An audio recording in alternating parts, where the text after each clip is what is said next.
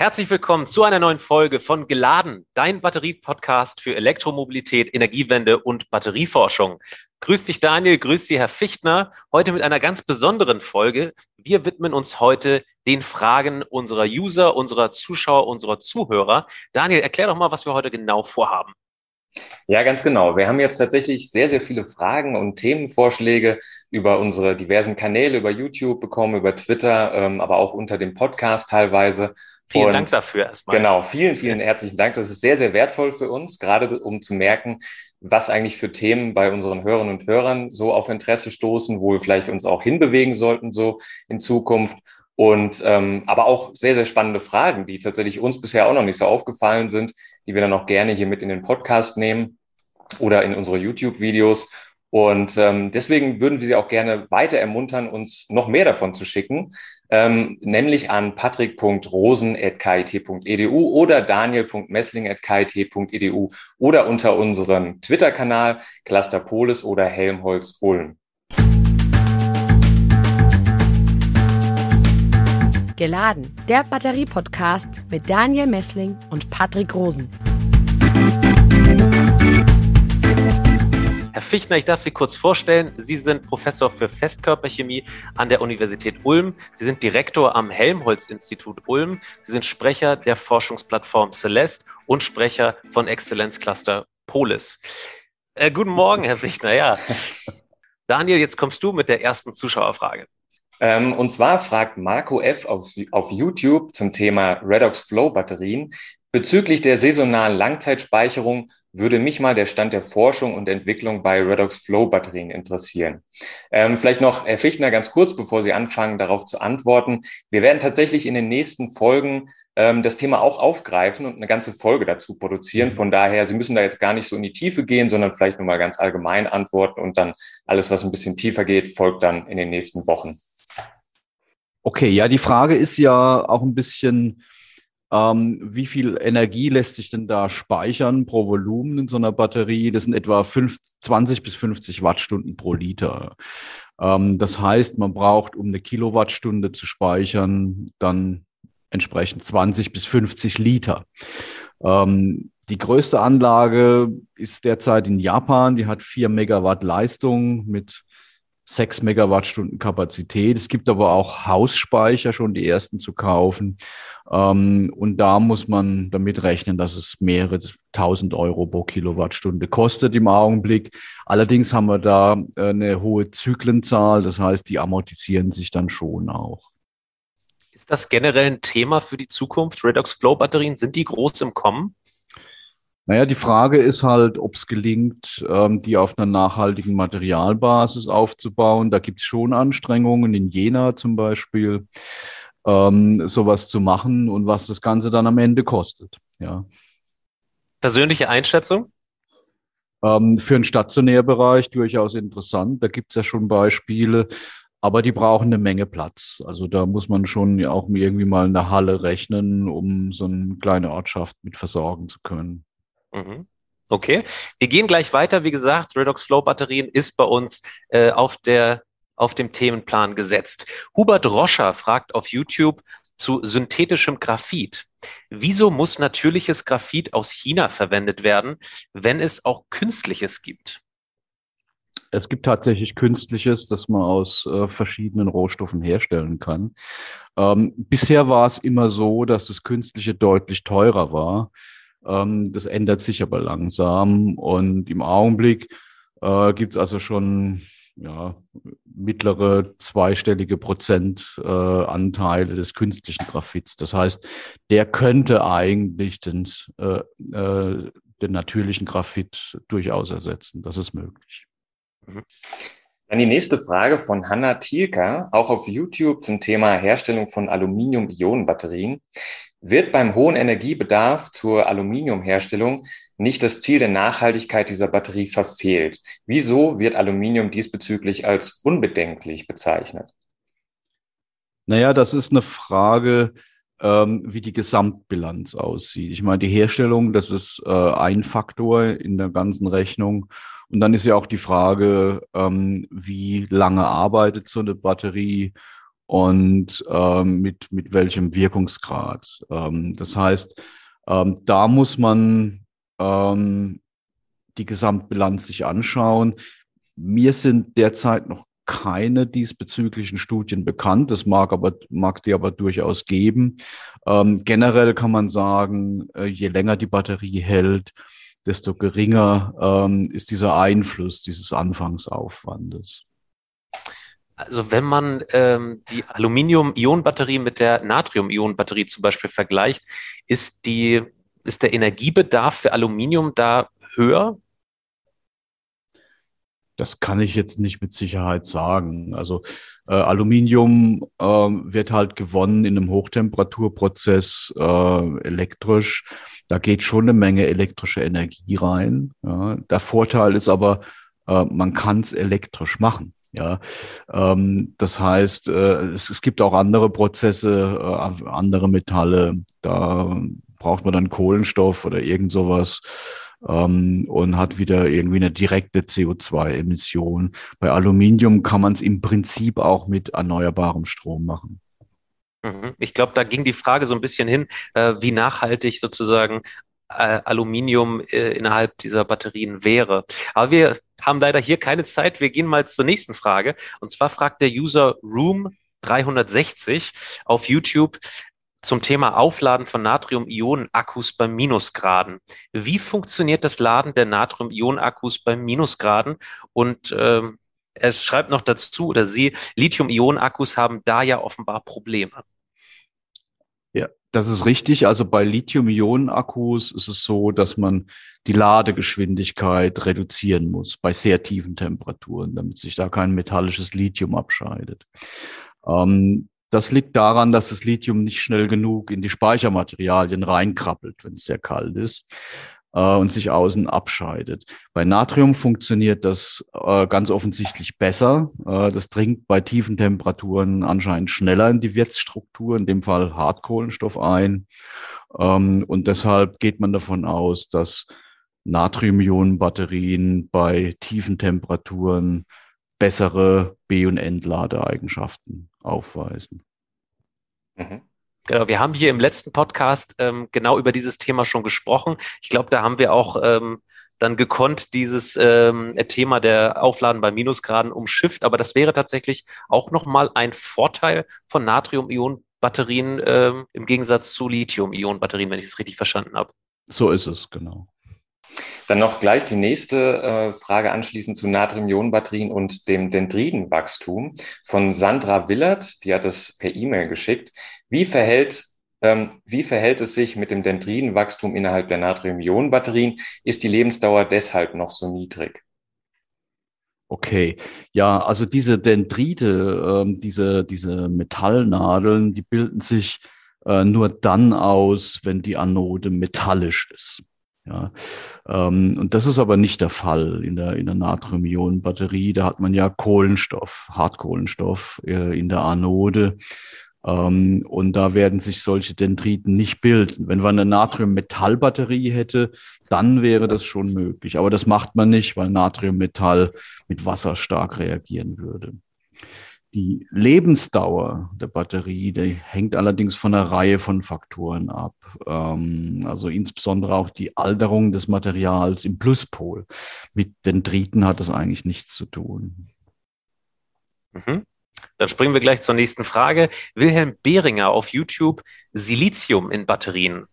Warum funktioniert die Batterie nicht mit Silizium? Dieser Rohstoff ist doch eigentlich in großen Mengen vorhanden.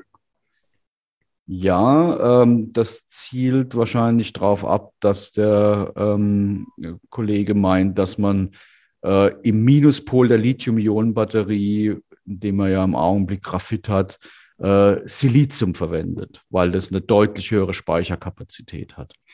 Ähm, das ist sozusagen so eine Art heiliger Gral tatsächlich äh, in dieser ganzen Geschichte. Ähm, was es schwierig macht, ist eigentlich nur ein Punkt. Und das ist die Tatsache, dass wenn sich das Lithium in das Silizium einlagert, dann schwillt es sehr stark an. Also es kann sich vom Volumen her bis um Faktor 4 vergrößern. Ähm, und das würde dann sehr große mechanische Belastungen in der Batterie mit sich bringen und, und die würde dann, äh, würden dann Kontakte abreißen und es würde dann kaputt gehen. Aber ähm, was man machen kann, und das ist, hat jetzt tatsächlich die Firma Vata zum Beispiel, aber auch andere schon in der Entwicklung, ähm, ist, dass man ähm, das Silizium mit bestimmten Kohlenstoffen mischt.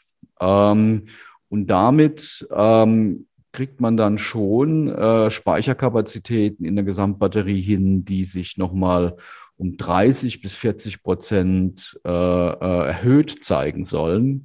Und das wäre natürlich ein prima Fortschritt, ne? dass man äh, durch Zumischung von so einem sehr, sehr häufigen Element ähm, und wenn man das technisch in den Griff kriegt, dann nochmal fast die Hälfte an, an Reichweite hinzugewinnt. Das wird Warta jetzt machen mit diesen V4Drive-Batterien. Äh, ja, das ist, passt perfekt, weil wir auch sowieso eine Frage dazu haben von äh, dem User Max Steiner, auch auf YouTube.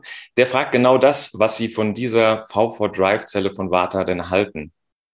Ja, genau. Ähm, ja, das ist eben der, der der Unterschied oder die Neuigkeit, dass man da erstmals äh, in der Anode äh, nicht nur Graphit hat, sondern eine Mischung aus Kohlenstoff und Silizium. Ähm, und das hat eigentlich mehrere Vorteile. Ähm, der eine ist das, was ich eben gerade gesagt habe, mit der höheren Speicherkapazität.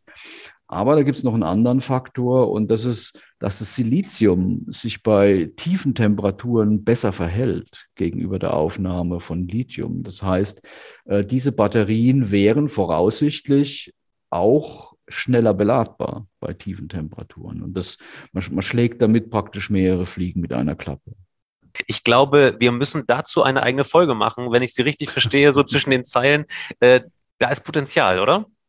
Äh, ja, scheint so zu sein. Äh, ich würde mich natürlich freuen, wenn Warta auch mal konkrete Zahlen dazu veröffentlichen würde.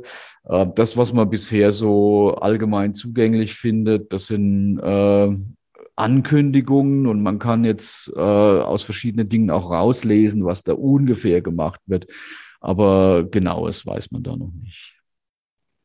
Dann gehen wir mal weiter zum nächsten Kommentar. Reinhard Streibel fragt auf YouTube zum Thema Langlebigkeit von E-Auto-Batterien. Ich fahre seit sechs Monaten einen Fiat 500e und erfahre immer widersprüchliche Aussagen zu der Frage, ob die Batterie vollgeladen werden sollen oder eben gerade nicht.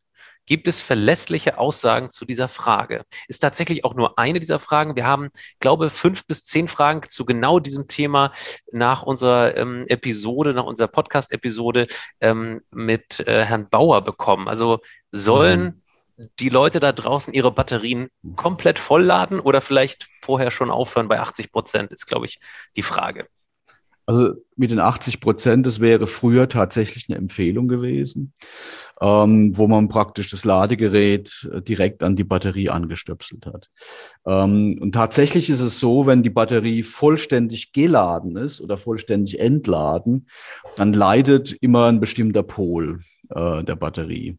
Äh, das heißt, die altert dann schneller. Ähm, und äh, Deshalb gab es diesen Ratschlag, die Batterie nur bis 80 oder 85 Prozent aufzuladen.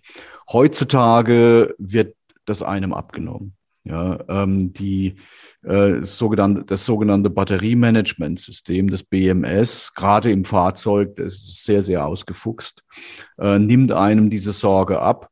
Äh, da kann man ähm, getrost auf 100 Prozent aufladen. 100 Prozent äh, in der Anzeige heißt dann aber, dass eben die Batterie de facto nur 80 oder 85 Prozent vollgeladen wird. Ja, also insofern äh, kann man da äh, einfach nach Lust und Laune vollladen, das schadet nichts. Früher hat man ja gesagt, man sollte auch äh, das Handy ähm, an die 0% sozusagen entladen. Dasselbe gilt dann auch fürs Entladen oder wie verstehe ich Sie da? Ähm, ja, ähm, das Handy soll man gelegentlich mal äh, auf 0% entladen und dann wieder komplett vollladen. Ähm, dann lernt das System nämlich, ähm, wo es steht. Äh, wenn die Batterie ein bisschen altert, dann verschieben sich so diese B- und Entladekurven ein bisschen und, und der, der Füllstand der Batterie ähm, wird äh, sich von der Anzeige her ein bisschen verändern. Das heißt, man kalibriert äh, das System eigentlich neu, wenn man es ganz äh, leer macht. Generell ist es immer besser, man hat einen Ladezustand irgendwo um die Mitte rum, zwischen 40 und 60 Prozent. Aber ähm, wie gesagt, also kritisch ist es heutzutage eigentlich nicht mehr. Ja, dann ähm, eine andere Frage von Steve und Julian auf YouTube zum Thema Lithiumabbau in der Atacama-Wüste. Was passiert mit dem Wasser nach der Reinigung? Wird es geklärt oder zum Versickern gebracht oder ähnliches? Okay, also in der Atacama-Wüste, das ist ja so ein Salzsee, da wird ähm, Salzwasser aus, aus dem Untergrund hochgepumpt, oben auf die Salzkruste drauf und das lässt man dann verdunsten. Dann fällt das Salz langsam aus, da ist auch Lithium dabei, und dann wird es mit äh, Süßwasser gewaschen. Ähm, das übrig bleibende Wasser wird wieder in den See geleitet. Ähm, das sind ja keine Fremdstoffe drin. Ja, sondern das ist, äh, da, da wird ein bisschen Süßwasser verwendet, tatsächlich, um das zu waschen. Aber das, was da ausgewaschen wird, das war ja vorher eh schon im See drin. Ja, und deshalb kann man das auch wieder äh, in den See reinleiten. Da muss man keine besonderen Vorkehrungen treffen. Mhm. Die Frage ist, glaube ich, prozentual hier, ähm, wie viel denn tatsächlich verdunstet von diesem Wasser? Könnte ich mir vorstellen. ähm, kann ich nicht sagen. Also sicherlich ein Großteil. Ähm, es ist auch so, dass ähm, in unterschiedlichen Verdunstungsstadien unterschiedliche Salze ausfallen. Ja, da wird da äh, Kochsalz fällt zum Beispiel aus, äh, Kaliumsalze. Also früher in den 80er, 90er Jahren hat man dort auch schon Salzabbau betrieben, um Kalium zu gewinnen. Da war Lithium noch kein so ein Thema. Und ähm, Kalium wird auch heute noch gewonnen daraus. Und Lithium ist eines der Salze, die dann in diesen äh, verschiedenen Fraktionen, die da ausfallen, dann irgendwann mal auftauchen. Mhm. Super, dann machen wir weiter mit der nächsten Frage. Thema Flüssigmetallbatterie. Der User MH fragt auf YouTube, mich würde eine Einordnung von Herrn Fichtner zur Flüssigmetallbatterie interessieren. Was ja. ist das überhaupt? Vielleicht erstmal für unsere anderen User, flüssige Metallbatterie, nie gehört. Das, ist, das? tatsächlich auch ein bisschen exotisches System. Ich weiß es nicht, welches er genau meint. Also ich kenne eigentlich so richtig nur die Arbeiten des Massachusetts Institute of Technology, das MIT dazu. Ähm, da hat man also irgendwie so einen großen Behälter und der wird sehr, sehr hoch erhitzt und dann hat man zwei Metalle, die sich nicht mischen.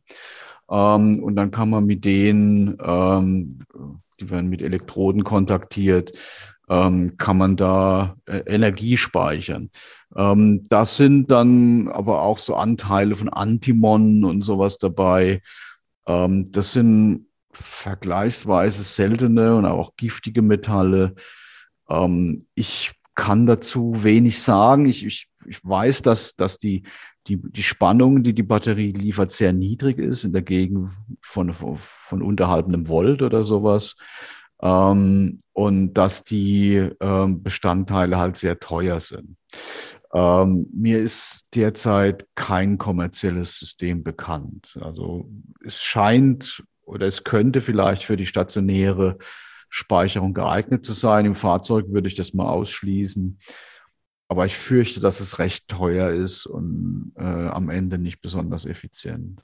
Jetzt kommen wir mal wieder zurück zu Fahrzeugen und LFP-Akkus. Detlef K. fragt auch auf YouTube, die Zyklen, Zyklenangaben der LFP-Akkus variieren gewaltig. Das geht von 3000 Zyklen bis zu den genannten 10.000 Zyklen. Sind da einige Hersteller einfach zu ängstlich bei den Angaben oder gibt es da noch tatsächlich technische Unterschiede? Ja, es, es gibt äh, technische Unterschiede und es ist auch die Frage, wie jetzt die Lebensdauer von so einem Akku äh, nochmal definiert wird. Ne? Also im Fahrzeugbereich sagt man äh, End of Life, also Ende der Lebensdauer ist dann erreicht, wenn der Akku noch 80 Prozent Kapazität hat. Dann baut man den aus und verwendet ihn für was anderes. Ähm, manche warten vielleicht, bis er total zusammenbricht.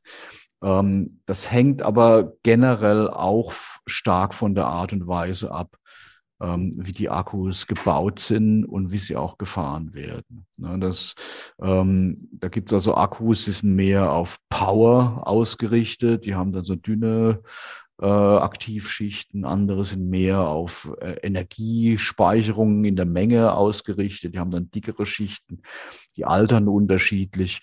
Äh, das muss man sich im Einzelfall genau angucken. Äh, Gründe dafür, dass die unterschiedlich altern können, gibt es schon. Mhm. Vielleicht noch ganz kurz die Einordnung, wenn Sie das nochmal gegenüberstellen können, äh, Lithium-Eisenphosphat und ähm, die NMC-Akkus. Ähm, die Lebensdauer, wenn Sie ganz kurz darauf eingehen, welche ist langlebiger? Also generell sagt man, dass LFP, also Eisenphosphat, deutlich langlebiger sein soll. Mhm. Also 10.000 Zyklen sind denkbar tatsächlich? Ja, das sagt man äh, in, also wenn, wenn Sie sich einen Hausspeicher kaufen, ähm, den in den Keller stellen, um äh, um jetzt irgendwie Photovoltaikstrom äh, zwischenzuspeichern. Da redet man typischerweise von 10.000 ähm, Zyklen. Äh, Volkswagen hat mal für angekündigte LFP-Akkus 3000 Zyklen genannt. Ähm, bei NMC-Akkus spricht man typischerweise von 2000 Zyklen. Aber das ist ja alles jenseits äh, irgendeiner Notwendigkeit, sage ich mal. Also wenn ich 2000 Zyklen habe und habe einen Akku, der 500 Kilometer Reichweite bringt, dann wären das eine Million Kilometer. Also das reicht deutlich. Ja. Mhm.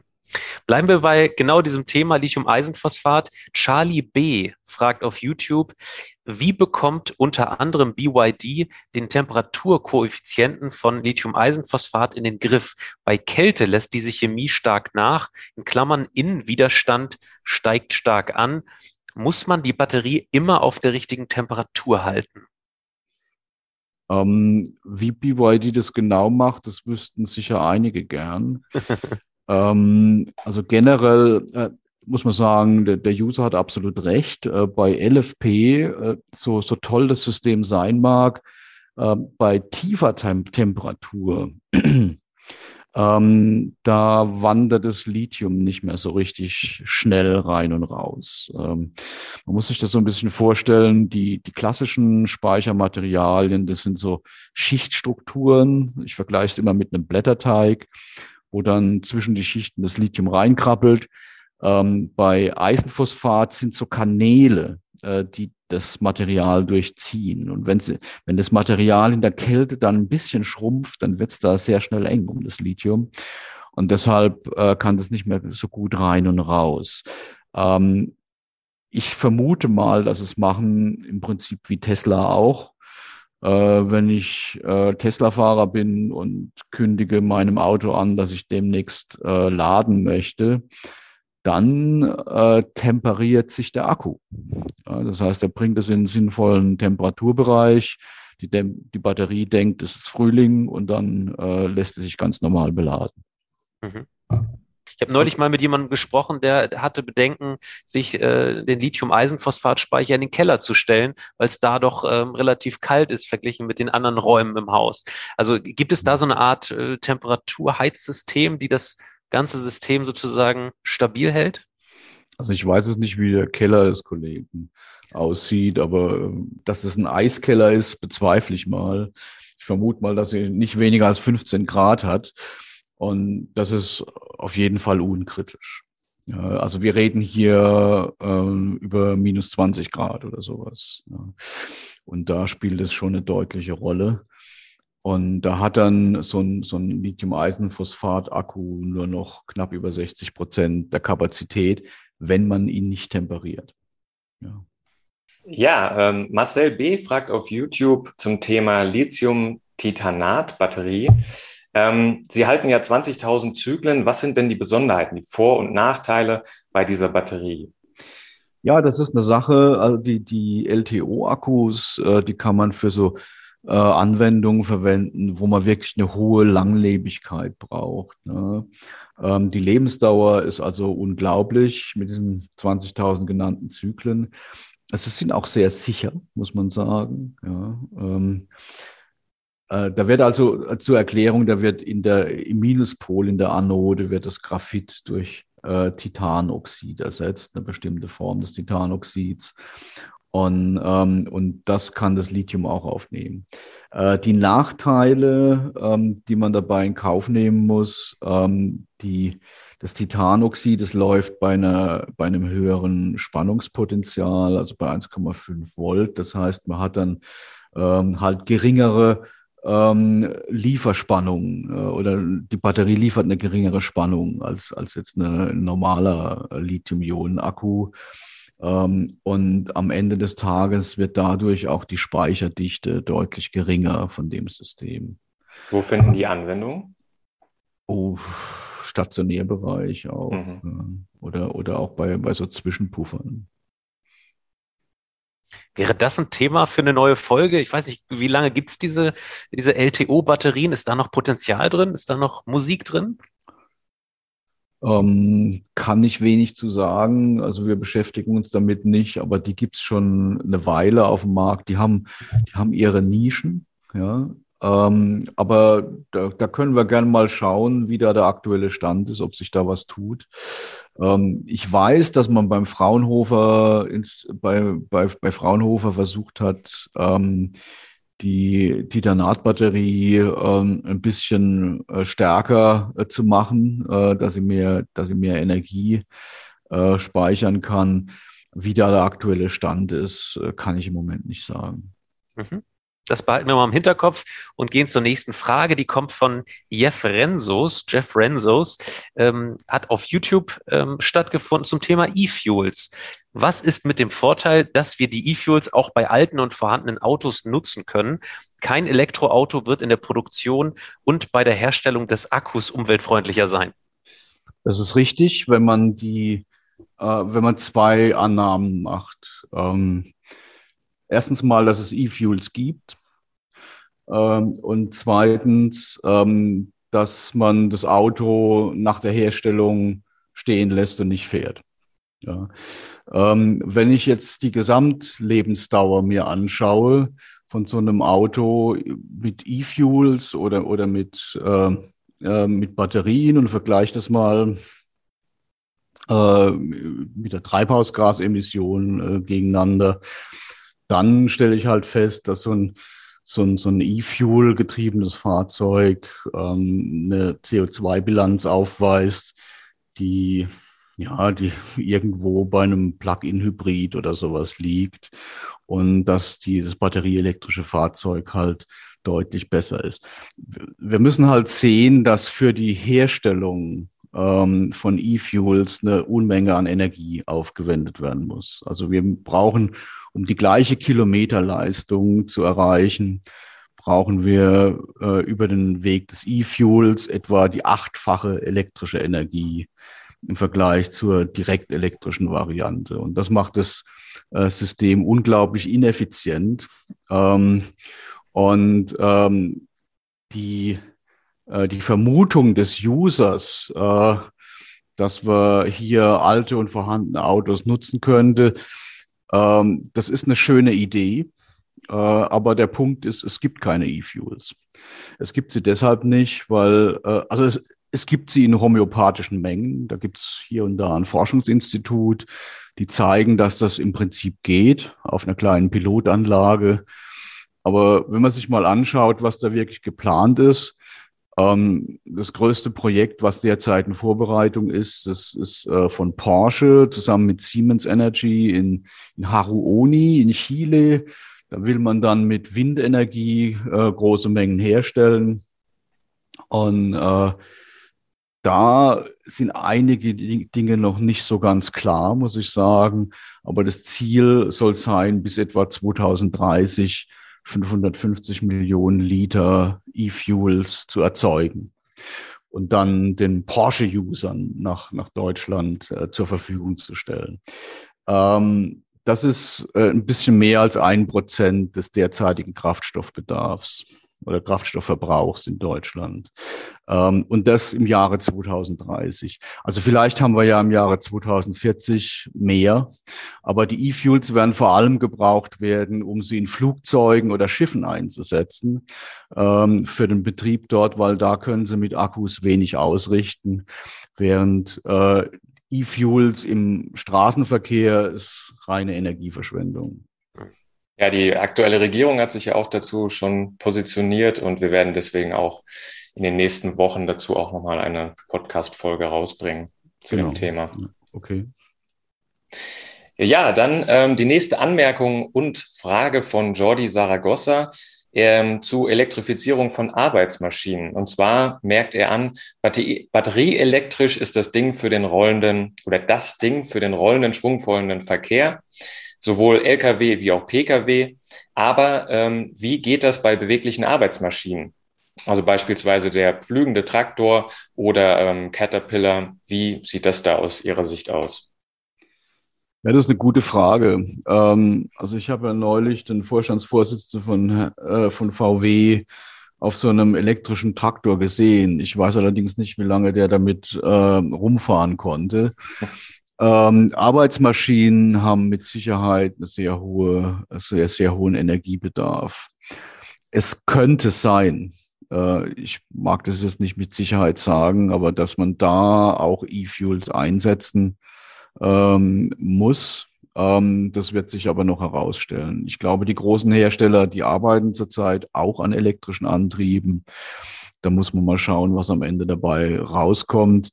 Ähm, was natürlich ein Problem ist, und es führt dazu, dass jetzt zum Beispiel der ganze Lkw-Verkehr auch voll elektrisch oder fast gar komplett voll elektrisch sein wird, ist, dass die Betriebskosten von der vollelektrischen Variante natürlich dramatisch günstiger sind, als die sie von einem E-Fuel wären.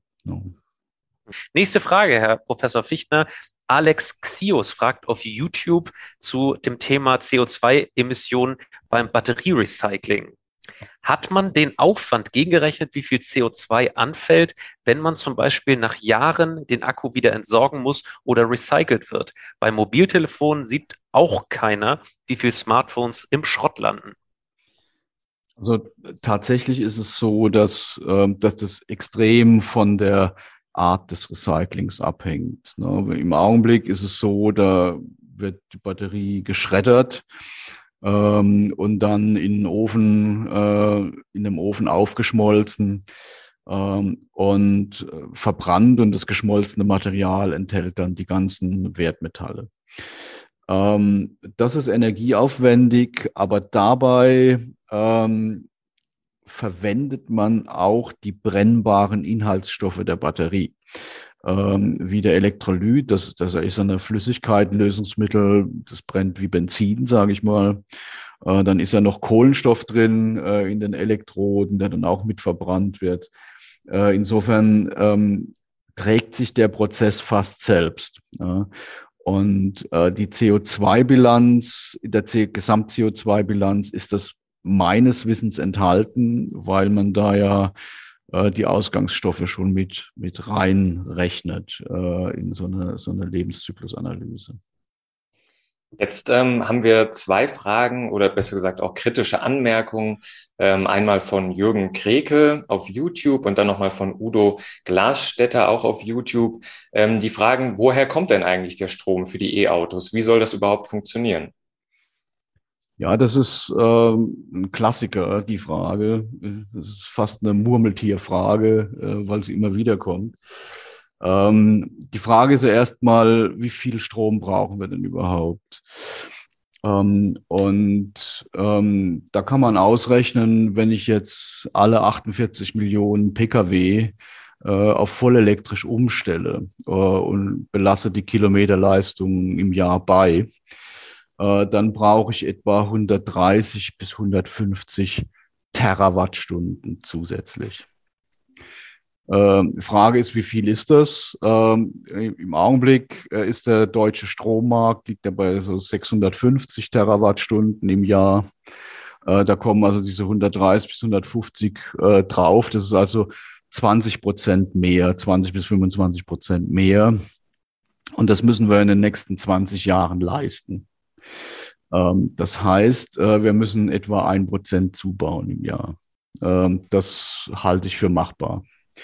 Ähm, gleichzeitig, und darüber wird selten gesprochen, darf man nicht vergessen, dass wir im gesamten Verkehrssektor die fossilen Kraftstoffe einsparen. Und der Verkehrssektor ähm, hat eben einen Umfang von 750 Terawattstunden ja, pro Jahr. Das heißt, wir brauchen 150 Terawattstunden zusätzlich, sparen also elektrisch und sparen gleichzeitig 750 Terawattstunden ein. Das heißt, wir haben 600 Terawattstunden unterm Strich äh, gespart. Das ist äh, die gigantischste Sparmaßnahme, ähm, die ich kenne. Ja, also mehr kann man eigentlich kaum tun. Ja. Mhm. Peter Schulz hat äh, eine Folgefrage und zwar fragt er zum Thema der Strom zur Ladesäule. Er fragt auf YouTube ein wirklich sachlich und fachlicher Vortrag, den Sie gehalten haben. Mein Manko in dem Vortrag, der auch auf YouTube hier nochmal verlinkt ist von Ihnen, Herr Fichtner, ist woher soll der Strom an die Ladestationen kommen? Mhm. Wenn in einer Großstadt, in einer Straße nur 20 bis 30 E-Autos gleichzeitig laden, benötigen sie schon mehrere hundert Ampere. Welche Leitungen sollen das ermöglichen? Ja, ähm, da fragen Sie einen Chemiker. Ähm, äh, ich, ich, mich interessiert das natürlich auch und ich habe Kollegen, die sind ähm, aus, dem, aus der Elektrotechnik und das, das Zauberwort, was ich da immer zu hören bekomme, ist äh, Mittelspannungsnetz. Ähm, das ist, ähm, also die, die Leistung ist ja, ist ja immer ein Produkt aus, ähm, aus Spannung äh, und dem Strom. Das ist ja nicht der Strom alleine, sondern wir, wir, müssen ja die Leistung anbieten. Und Mittelspannungsnetz, das sind eben diese Kabel in Städten, die so 10 bis 30 kV äh, transportieren. Und ähm, mit der Sache äh, kann das möglich werden. Das heißt, man muss dann äh, nochmal ka möglicherweise Kabel verlegen. Ähm, das ist richtig. Ähm, da es jetzt in den Städten aber überall Leerrohre gibt, äh, sagen die, das könnte ohne allzu großen Aufwand möglich sein. Muss ich jetzt so glauben, gebe ich jetzt einfach mal so weiter. Dann fragt ähm, uns oder Sie beziehungsweise Tobias Hofer per E-Mail zu Batteriekraftwerken in Deutschland. Ähm, wie sieht die zukünftige Rolle von großen Batterien in Megawatt, Gigawatt Maßstab im Stromnetz beziehungsweise Energiemarkt aus? Welche Kraftwerke haben bisher diese Dienste übernommen? Und wie ist die Reaktionsgeschwindigkeit von Batterien im Vergleich zu konventionellen Kraftwerken am Regelenergiemarkt?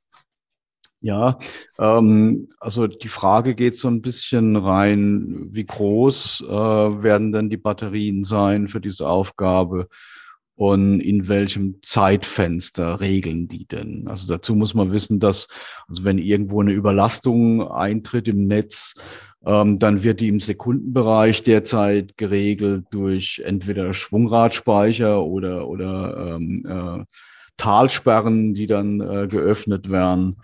Ähm, und dann geht es dann immer weiter, da werden, werden dann äh, ähm, äh, Gaskraftwerke angefahren im Minutenbereich und ab 15 Minuten fahren dann auch Kohlekraftwerke hoch. Äh, Batterien liegen im Augenblick im Regelbereich von Sekunden bis Minuten. Das heißt, die sind quasi sofort verfügbar, die können das Netz stabilisieren vor allem, ja, können aber im Augenblick noch keine großen Speicheraufgaben übernehmen. Das ist vor allem zur Stabilisierung da. Ähm, das mag sich ändern. Ähm, äh, als Beispiel würde ich gerne mal bringen, äh, ein Projekt, was derzeit in Kalifornien äh, ähm, äh, läuft. Da baut man bei Monterey eine riesige Batterie auf äh, in einem ehemaligen Gaskraftwerk. Ähm, und das macht man deshalb, weil die Bevölkerung protestiert hat. Es sollten zwei neue Gaskraftwerke gebaut werden und die werden jetzt durch diese Batterie ersetzt. Das ist eine Batterie mit einer Speicherkapazität von sechs Gigawattstunden. Die kann man da einfach problemlos anklemmen, weil die ganze Infrastruktur, die Hochspannungsleitungen und sowas ist ja alles schon vorhanden an diesem Kraftwerk. Mhm. So. Ähm, so ein 6 Gigawattstunden äh, äh, Anlage, die kann Strom zwischenpuffern für eine Million Haushalte über den gesamten Tag. Ja. Das heißt, da kann man dann auch schon mal so, so Perioden überbrücken äh, von ein, zwei Stunden für x Millionen Haushalte oder halt eine längere Periode für, für eine geringere Anzahl. Ähm, es geht dort in Kalifornien natürlich vor allem um die Frage, wie, wie puffer ich diesen äh, Tag-Nacht-Rhythmus ab. Ja, und das, das machen die eben sehr gut damit. Mhm. Es gibt ja auch schon in Deutschland erste Batteriekraftwerke in Schwerin und Jadelund. Ähm, die bewegen sich aber meistens äh, eher so im, äh, im Megawatt-Bereich. Ähm, haben Sie eine Antwort dafür, darauf, warum es in Deutschland noch nicht größere Batteriekraftwerke gibt. Äh, für jeden Interessierten, Sie können mal auf electricitymap.org gehen. Dort sieht man sozusagen in Echtzeit ähm, die Herkunft unserer, unseres Stroms. Grundsätzlich ähm, gibt es sehr wenig großformatige Speicher, Batteriespeicher mhm. in diesem Land. Warum ist das so? Naja, also Batteriespeicher sind äh, auch noch relativ teuer im Moment, muss man sagen. Das äh, ist sich zwar fast täglich am ändern, aber es ist immer noch relativ teuer. Und dann ist es auch nicht so einfach, wie man denkt. Also der größte, das größte mir bekannte Projekt in Deutschland ist ein 250 Megawatt Speicher in Kupferzell im Hohen Logischen. Ähm, der wird im Augenblick zurückgehalten, weil es Proteste in der Bevölkerung gibt. Ja. Ähm, da frage ich mich tatsächlich, äh, woher das kommt. Das sind möglicherweise irgendwelche politischen Gruppierungen oder, oder Leute, die halt generell der Meinung sind, erneuerbare Energie und ihre Zwischenspeicherung ist Teufelswerk. Ne? Das darf ja dann auch nicht gelingen, weil es wurde ja immer so vorausgesagt. Also wird man dann auch die Lösungen torpedieren, äh, die zum Gelingen beitragen. Und das, äh, da finden sich natürlich immer Leute, die besorgt sind aus was weiß ich für einem Grund, ob, weil da so eine Batterie irgendwo in der Landschaft steht. Ähm, das ist sehr schade, aber das ist halt eine Sache, die auch ein bisschen typisch ist hier in Deutschland. Mhm. Gehen wir mal zur nächsten Frage. Und zwar ähm, fragt Christian Wetzel per E-Mail zu Lithium-Schwefel-Batterien. Es gibt zwei Firmen, die behaupten, kurz vor der Serienfertigung von Lithium-Schwefel-Batterien zu sein. Die australische Firma Lee S Energy und Lyten aus den USA. Es gab zuvor Startups, die an Lithium-Schwefel geforscht haben, wie zum Beispiel Oxys Energy. Das schien aber noch weit weg, weit weg von Serienprodukten. Wie sehen Sie die Erfolgschancen? Ja, die müssen schauen, dass sie schnell auf den Markt kommen. Äh, Oxys Energy ähm, ist ähm, mittlerweile äh, insolvent. Äh, dann gab es noch eine andere Firma, Cyan Power. Ähm, die haben sich jetzt auch eher auf andere Themen äh, spezialisiert, Feststoffbatterien und so weiter.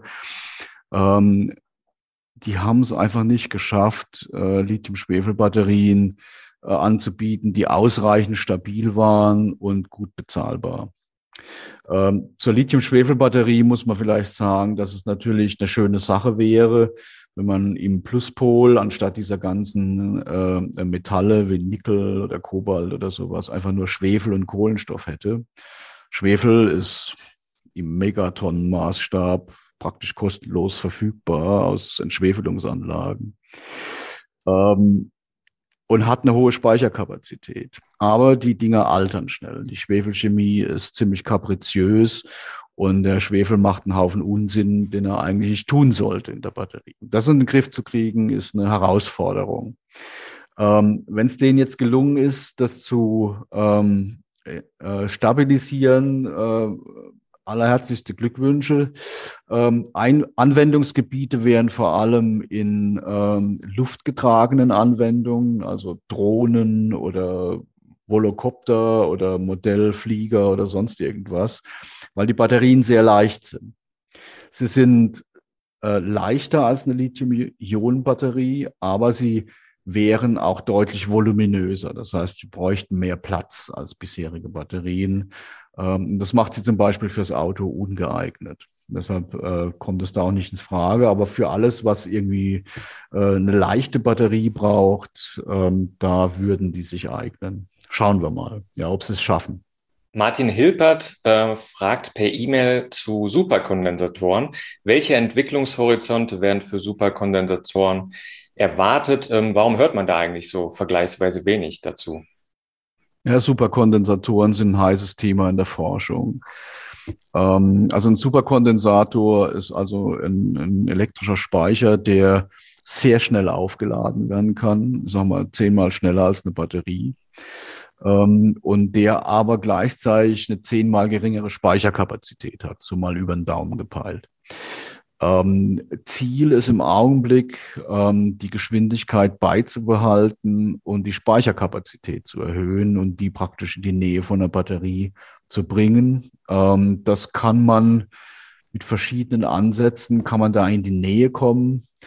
Ähm, und ich würde mal erwarten, dass in den nächsten Jahren auch das ein oder andere Produkt auf den Markt kommt. Die Firmen sind da natürlich äh, sehr dran interessiert. Jetzt kommt die letzte Frage, ein bisschen provokant, Herr Fichtner, zum Thema ähm, der Siegeszug von Elektroautos von Alf Fred von, äh, auf YouTube. Herr Fichtner, das ist Ihre Sichtweise. Wo ist die Sichtweise eines anderen Forschers, der das alles anders sieht? Gibt es tatsächlich Leute, die, ähm, ich sag mal, renommierte Forscher, die der Elektromobilität noch sehr skeptisch gegenüberstehen? Also möglicherweise emeritierte Forscher, äh, aktive Forscher eher weniger. Ich will mal so sagen, ich, ich bin ja Wissenschaftler und als Wissenschaftler hat man gelernt, das zu beobachten, was um einen herum geschieht. Ja.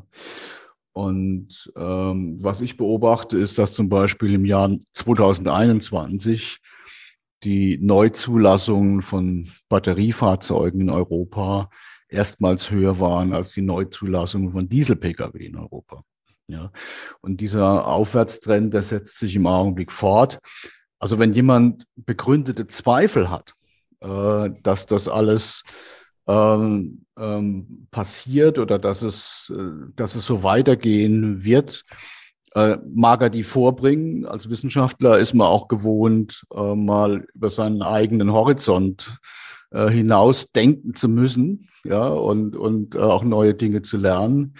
Ähm, also ich würde bitten, dass er die Argumente vorbringt und vor allem auch Alternativvorschläge macht. Ja, also was soll denn am Ende des Tages ähm, die Alternative sein dafür, äh, die dann eine bessere Lösung darstellt. Darüber kann man dann diskutieren und da würde ich den User einfach einladen, mich direkt zu diskutieren, das äh, war jetzt, zu kontaktieren. Ja. Das war jetzt aber tatsächlich keine Antwort auf die Frage. Tatsächlich gibt es Leute, Forscher, ja. die, die das im Moment jedenfalls noch anders einschätzen als Sie. Ich, ich persönlich kenne keinen. Ich kenne einige, die das sehr bedauern, äh, dass es so läuft. Äh, Leute, die jetzt im Bereich Verbrennungsmotoren ihre Meriten haben äh, und die das natürlich mit einem weinenden Auge sehen, was da im Augenblick passiert. Aber dass es passiert, ich glaube, das bezweifeln sie auch nicht. Ich habe neulich ein ganz tolles Video von Harald Lesch gesehen, der sich da so ein bisschen anders positioniert als vor Jahren noch. Aber auch er äh, ist umgeschwenkt. Insofern. Ähm, als Wissenschaftler. Als Wissenschaftler, natürlich, klar. Gut. Herr Professor Fichtner, wir sind am Ende unserer Fragen ähm, für diesen Podcast, für dieses Video. Ähm, wenn Sie jetzt da draußen noch weitere Fragen haben, dann stellen Sie uns die doch bitte. Eine E-Mail an patrick.rosen.kit.edu oder an daniel.messling.kit.edu. Das würde uns freuen. Äh, aber vielleicht auch über Twitter at helmholtz-ulm oder at clusterpolis. Wie gesagt, wir würden uns freuen, wenn Sie ein Like da lassen, wenn Sie uns abonnieren. Das war's für diese Folge. Vielen lieben Dank, Herr Fichtner. Vielen lieben Dank, Daniel. Bis zum nächsten Mal. Bis dann. Tschüss. Tschüss. Bleiben Sie Tschüss. gesund. Geladen, der Batterie-Podcast mit Daniel Messling und Patrick Rosen.